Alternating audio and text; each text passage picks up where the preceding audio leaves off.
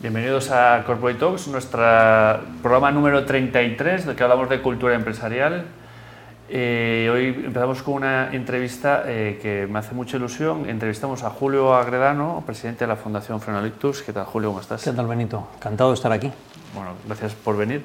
Julio, presidente de la Fundación Frenolictus, ¿por qué ¿Por qué esta fundación? ¿Por qué estás tú ahí? Cuéntanos. Bueno, pues yo creo que básicamente es como casi todas las eh, organizaciones del tercer, del tercer, sector, asociaciones, fundaciones, surgen de una experiencia personal y, en este caso surge de la mía. Yo tuve un ictus con 39 años eh, y a partir de un periodo oscuro de rehabilitación, de intentar sacar la cabeza, es cuando empecé a consumir un poco más de información sobre, sobre esta enfermedad. Es cuando empecé a ver que el impacto social que representa y lo que realmente la gente conocemos eh, no siempre van de la mano. Entonces, en su momento decidí, oye, pues por fortuna yo puedo contarlo y además eh, es que quiero hacerlo.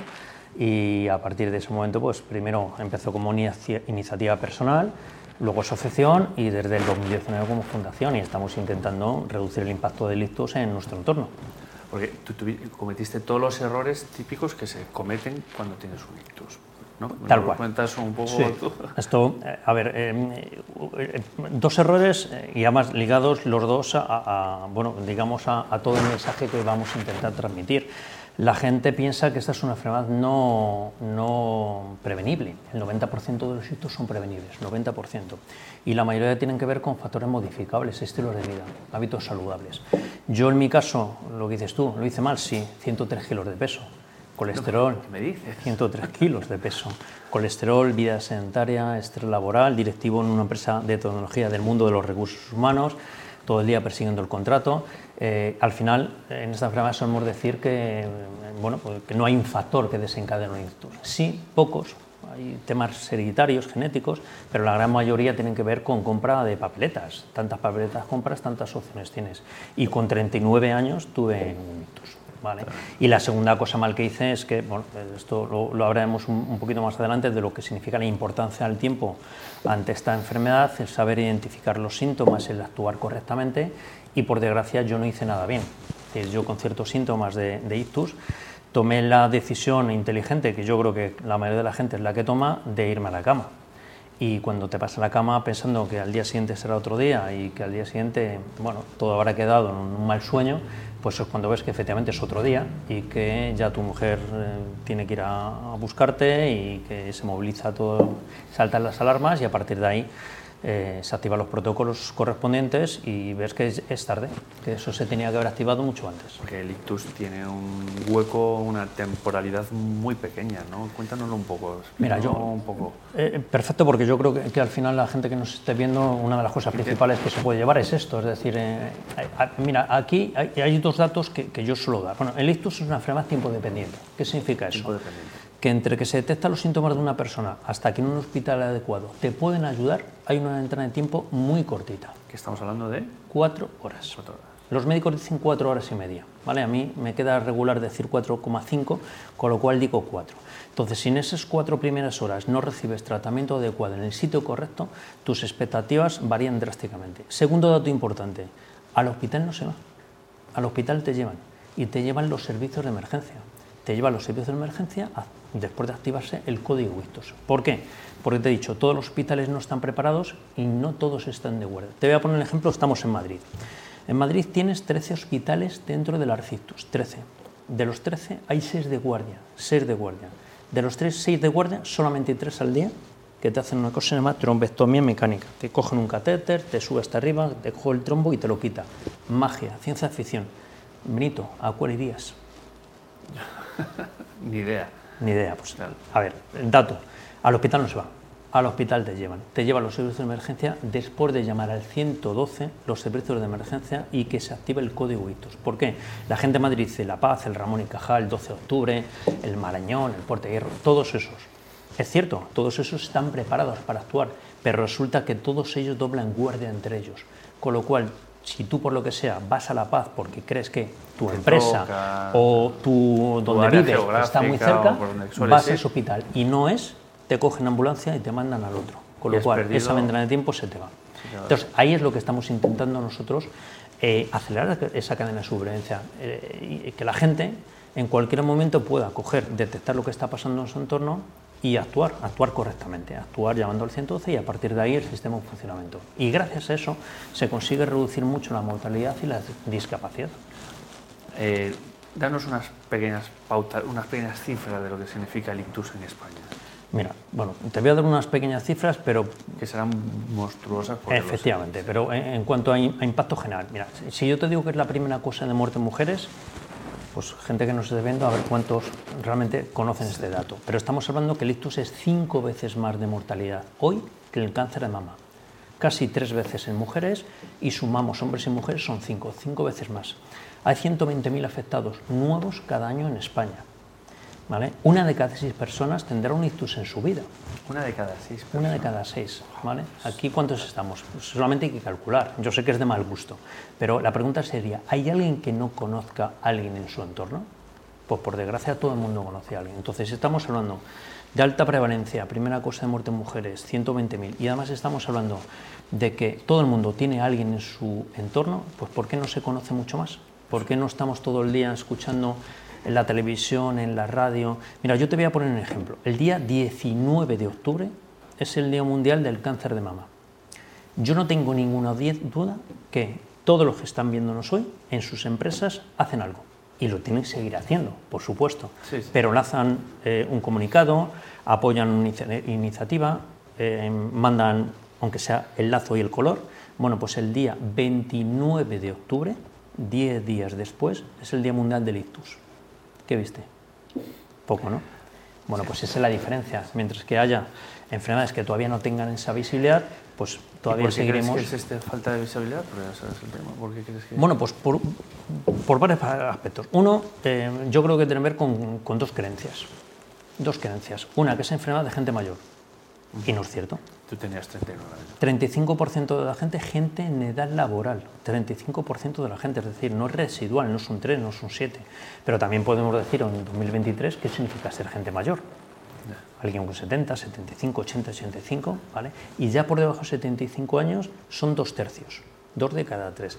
Primer dato. Entonces, la... cinco años, dos tercios menores de 75 Ya está. Entonces, eh, claro, esto eh, ya rompe el estigma de que solamente le, le, afecta a gente mayor. Y aunque fuera así, no sería un...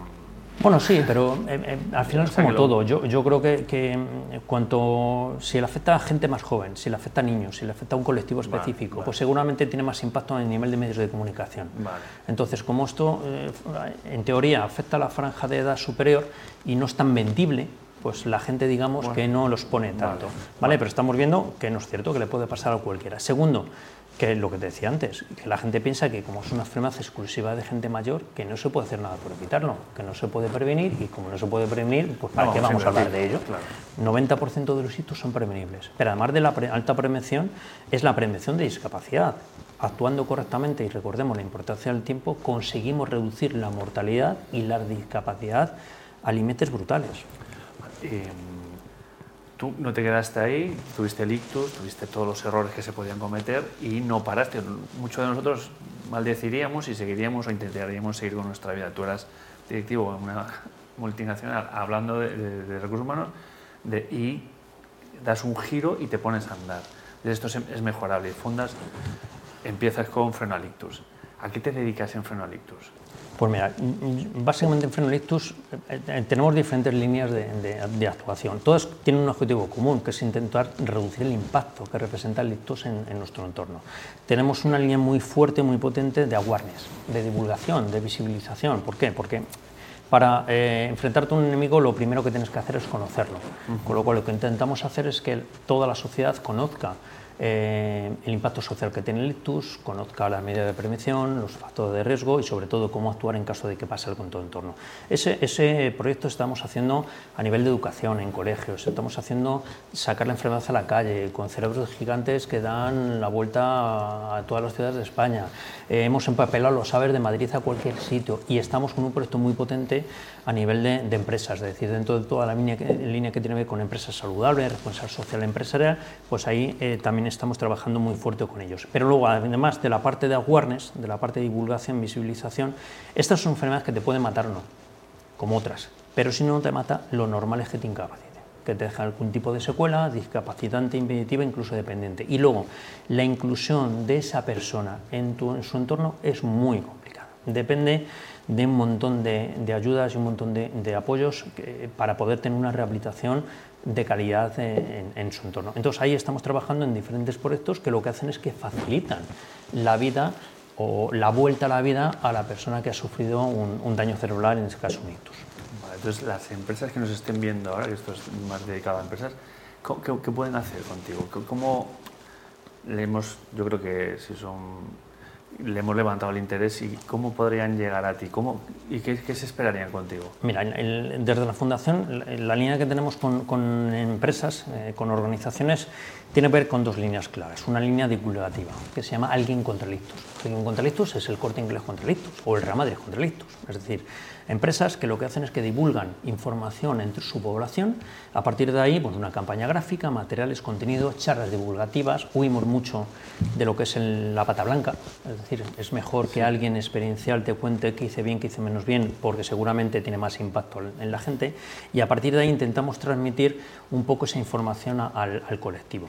Pero eh, además de eso dijimos, oye, esto no hay que dejarlo solamente en la divulgación, sino lo que tenemos que hacer es efectivamente formar gente para crear espacios cerebroprotegidos. Y esto es muy fácil de entender. Esto es igual que los espacios cardioprotegidos. ¿Qué son los cardioprotegidos? Sitios donde hay un DEA, un DESA y gente formada para hacer una RCP. Pues aquí dijimos, no hace falta un aparato, ni hace falta una reanimación complicada.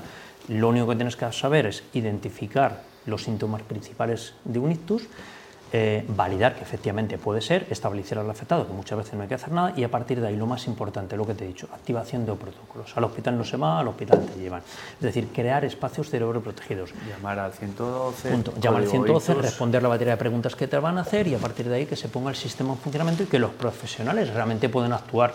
Porque lo que nos dicen ellos es que no hay nada que, que les haga bajar más los brazos que una persona que si hubieras llegado a las dos horas de sufrir el ictus hubiera salido andando por su puerta, por la puerta del hospital, y que esa misma persona llega ocho horas, a las ocho horas después, y no se puede hacer nada por evitar ni mortalidad, ni secuelas, ni de discapacidad. Las secuelas son permanentes. Entonces nosotros, eh, un, dato que eh, ligado a lo que te decía antes de, los 14.000 ictus que hay al año en, Madrid, ¿vale? Bueno, no te he dicho el dato, en Madrid hay 14.000 de los 120.000 que hay en España. De los 14.000, Dato el SUMA 112, los servicios de emergencia de la comunidad, solo el 17% entran a través del código ICTUS.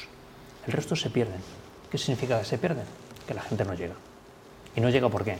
Porque se va a la cama, porque se toma una aspirina y sigue con su vida, porque va al hospital o al centro de salud que no le corresponde y a partir de ahí lo hemos, eh, lo hemos eh, liado. Pero, ¿cuál es el dato positivo? Que de los que sí entran, de, de ese 17%, el 80% no representan secuelas o secuelas moderadas.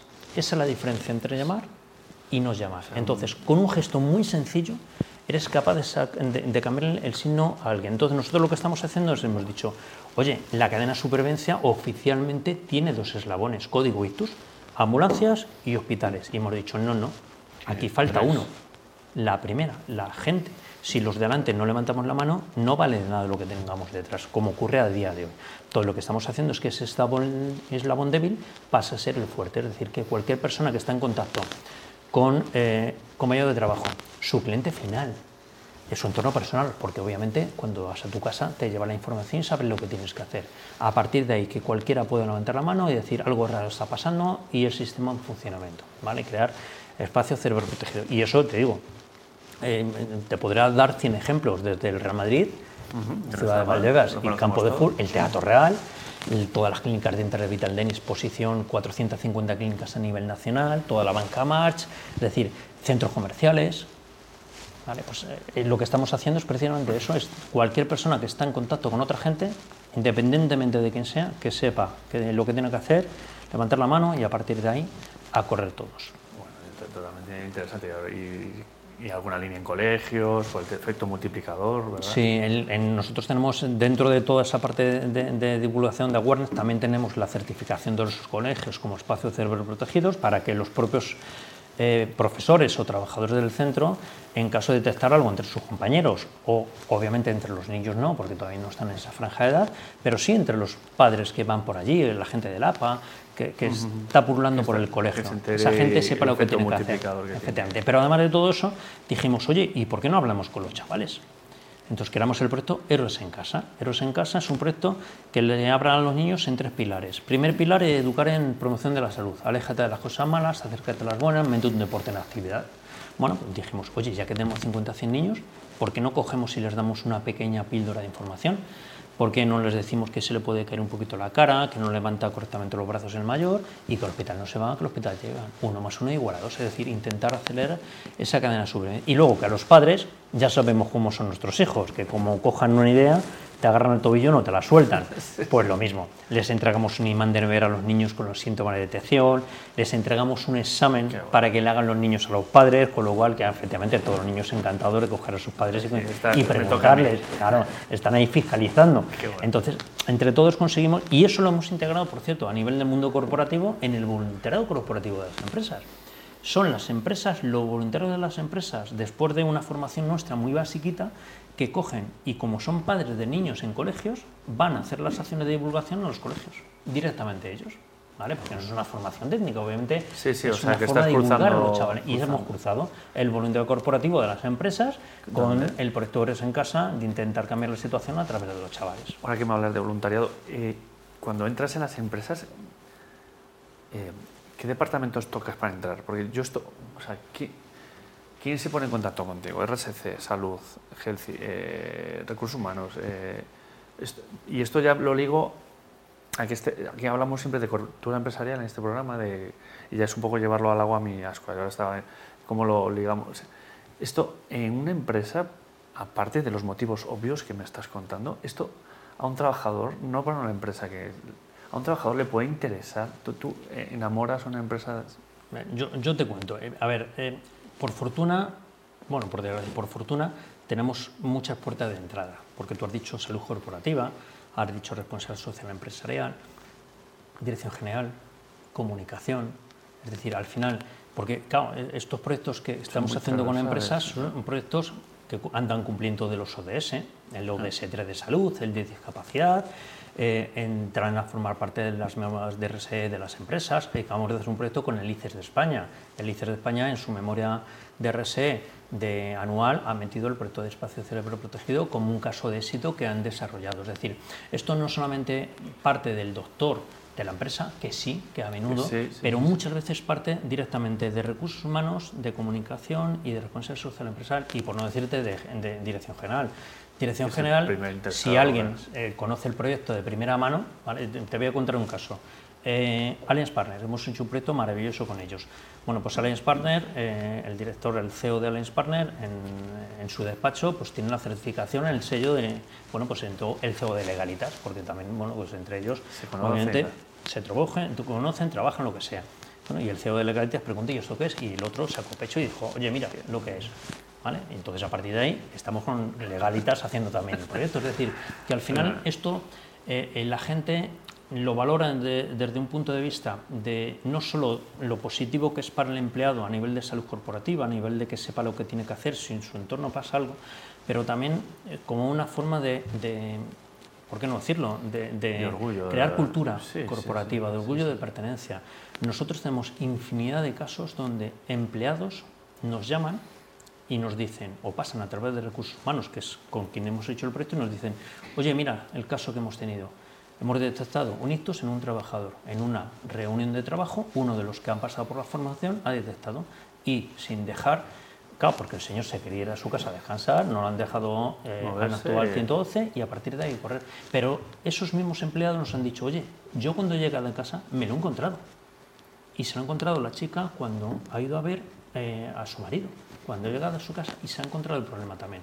Entonces, al final, esa gente, ¿cómo va a opinar de lo que está haciendo la empresa si básicamente el poder actuar para salvarle la vida o discapacidad a alguien del entorno gracias a la empresa ha podido cambiarse? Totalmente. Entonces, son, son proyectos muy valorados dentro de, de la organización. de hecho, ahora que me llamó un poco la atención que menciones clientes, clientes, eh, colaboradores. Yo hablo mucho. No, pero, no, pero generalmente aquí los, los, compañeros que suelen venir no son más celosos a la hora de dar nombre, pues por privacidad, lo que quieras. Pero como tú sacas pecho del tema, y yo sé que quien te esté escuchando no va a decir el de legalitas, joder, me ha mencionado, no dirá, pues mira, esto yo, ¿no? Que es cultura, cultura empresa, cultura. Esto eh, al final es una, es una suma de fuerzas. Esto nosotros no, no, podemos hacer nada solos. Esto tiene que ver, obviamente, con el apoyo con las organizaciones que quieren que hagamos cosas con ellos. Pero a partir de ahí, esto, mira, nosotros en el proyecto que se llama, para que tú digas el, tema de, el tema de, de, competencia o el tema de egos incluso entre diferentes compañías, nosotros tenemos un proyecto que se llama Alguien contra. Y alguien contra Lictus es alguien contra Lictus, de igual que sea damos exactamente el mismo contenido, los mismos materiales al Corte Inglés que al Real Madrid, que al Dato Real, que al Senado de España. Por cierto, el Senado de España también. Entonces, y les damos exactamente lo mismo. Lo único que hacemos es personalizamos a su imagen, obviamente, para que tengan. pero digamos que ellos nosotros nos hemos encontrado el caso, yo me he encontrado el caso de decir, ya, es que yo quiero hacer algo específico, no, no, espera, esto es una iniciativa y todo el mundo estamos a la misma. Sí, sí, sí. y si lo podemos mejorar, lo, incorporamos. El día, el día 29 de octubre, que es el Día Mundial de Listos, como te decía antes, tú sabes el orgullo que es que todas esas empresas, empresas que te estoy diciendo, sus perfiles sociales, en su Twitter, en su LinkedIn, en su Facebook, cogen y los materiales que hemos proporcionado nosotros en el proyecto le dan visibilidad hacia afuera. O sea, y ahí no hay egos. el del Real Madrid es el mismo que el de Generali, los mismos. y sin embargo los dos lo, publican y, lo entienden porque es una suma de fuerzas. Totalmente, totalmente. Bueno, pues mira, el tiempo corre y, aquí siempre nos gusta eh, contar con mm, saber qué, qué libro nos recomendarías. Pues mira, te voy a. Bueno, ¿Como? Eh, sí. Bueno, como hemos hablado de que yo tuve un ictus, bueno, pues te, voy a contar el, mío, el que, el que yo escribí en, su momento, después de, ese periodo de, reflexión que tuve inicialmente y, tal, que se llama Y después de un ictus. Y sobre todo te, te, lo voy a recomendar porque, aunque inicialmente parece que está escrito para el afectado, ¿vale? no está escrito para el afectado, está escrito para el entorno. Y hay cosas del estilo de. Eh, eh, que la excesiva condescendencia no ayuda. No ayuda en el sentido de que está muy bien que nos pongan un, hombro para llorar en la fase más aguda de, la enfermedad, pero tiene que durar muy poquito tiempo. El tema del luto. El tema del luto tiene que ser algo muy corto, tiene que ser algo... ¿no? Tienes, lo tienes todo muy Está clarísimo. Es decir, en todo esto, cuanto más tiempo pasas eh, lamentándote, menos tiempo tienes eh, para la rehabilitación. Luego temas de que búscate gente que, te anime, que te espolee, que te motive. Este tiene mucho que ver también con, el entorno corporativo. Eh, yo soy, vamos, ¿cómo decirlo sin que suene mal? todo lo que suena meba de energía, vampiro de energía, en este caso todavía mucho más lejano. Es decir, esto al final tú tienes un tiempo muy limitado para ti para recuperarte, con lo cual no estás para perder el tiempo con, con otras cosas que no, no, te aportan. Entonces, bueno, pues la recomendación va por ahí, pero por la temática que estamos hablando. No, perfecto, perfecto. Pues muchísimas gracias. Eh, pues nada, Julio, por, por, tu tiempo, por compartir y espero, te deseo todo lo mejor y, y espero que desde aquí eh, consigamos un micrófono para, para que sigáis yo, yo, Benito, darte las gracias a ti por, por eso mismo, por, por esta exposición y, por darnos este altavoz para poder contarlo y a partir de ahí que más empresas que se sumen y consigamos cambiar la situación entre todos. Eso es. Y si subiese 17% por lo menos a... Mira, te voy a dar un dato. El 17% es 2023, ¿vale? Y se vende en dato positivo. ¿Por qué? Porque en 2019 era del 9%. Con una pandemia de por medio se ha conseguido en Madrid pasar del 9 al 17 de activación.